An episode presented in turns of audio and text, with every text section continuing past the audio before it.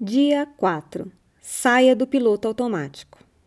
Sabe quando você está dirigindo e depois não se lembra de ter passado por uma parte do caminho? Ou ainda, quando sai de casa fica se questionando se realmente trancou a porta? Fazemos isso como se estivéssemos no piloto automático. Piloto automático é uma metáfora interessante, que significa que deixamos de pensar ativamente e entramos no modo automático fazemos de forma automática e não intencional. E assim, muito dos nossos hábitos funcionam como se estivéssemos no piloto automático. Mas se queremos mudar nosso hábito, precisamos sair do piloto automático. Você se lembra que falamos que a formação de hábitos é similar a traçar uma trilha na floresta? Para criar essa trilha, precisamos seguir por um caminho que não é o usual, pelo caminho que não é do piloto automático. Quando o gatilho dispara e estamos na encruzilhada de qual caminho seguir, precisamos seguir pelo novo caminho. Mesmo que este caminho não seja fácil, mesmo que com todas as células do seu corpo você queira voltar ao hábito antigo, é hora de seguir pelo outro caminho, pelo novo caminho e de se manter na trilha da mudança. Lembre-se, a palavra-chave para o processo de formação de hábitos é a repetição. Mas como reconhecer os pilotos automáticos? Vamos fazer um exercício. Escolha uma situação em que você entende que agiu sem pensar. Agora, procure visualizar essa situação, como se estivesse assistindo a mesma cena em uma tela de TV.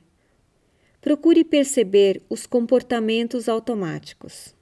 O processo de mudança está ligado ao autoconhecimento, a sair do piloto automático e colocar atenção para realmente seguir por outro caminho, para realmente fazer diferente. Processo de mudança significa interromper o ciclo da mesmice, de buscar outras alternativas, mas sempre alinhado com seu ideal de versão melhor. Quando somos capazes de fazer esse exercício, de nos afastar de nós mesmos e enxergarmos o nosso comportamento sob outra perspectiva, nesse momento estamos aumentando o gap, o espaço entre gatilho e reação. E sabe o que isso quer dizer? Isso quer dizer sabedoria. Fiz um curso de meditação, Practicing Mindfulness, com o professor Mark W. Moose e ele dizia que um de seus gurus tinha ensinado que você tem mais sabedoria na medida que aumenta o gap entre estímulo e resposta. Pessoas reativas utilizam pouco dessa sabedoria, pois se engajam em um comportamento automático após o outro, não sendo capazes de se afastar e olhar sob outra perspectiva. Hoje, gostaria de convidá-lo a fazer esse exercício, de se observar sob outra perspectiva, como em uma tela de TV. Pela noite, pegue um caderninho, uma folha e faça a avaliação do dia. Procure perceber em relação ao hábito que está tentando mudar. Como foi o dia? Perceba se você foi capaz de sair do piloto automático e seguir por outro caminho, ou então, se se rendeu ao caminho antigo e se não conseguiu exercitar o novo hábito.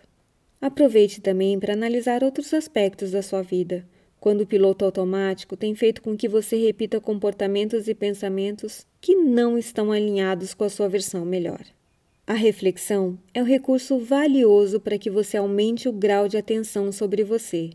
E com base neste autoconhecimento, você aumenta as chances de sair do piloto automático e de construir uma nova vida, a história onde o protagonista é você.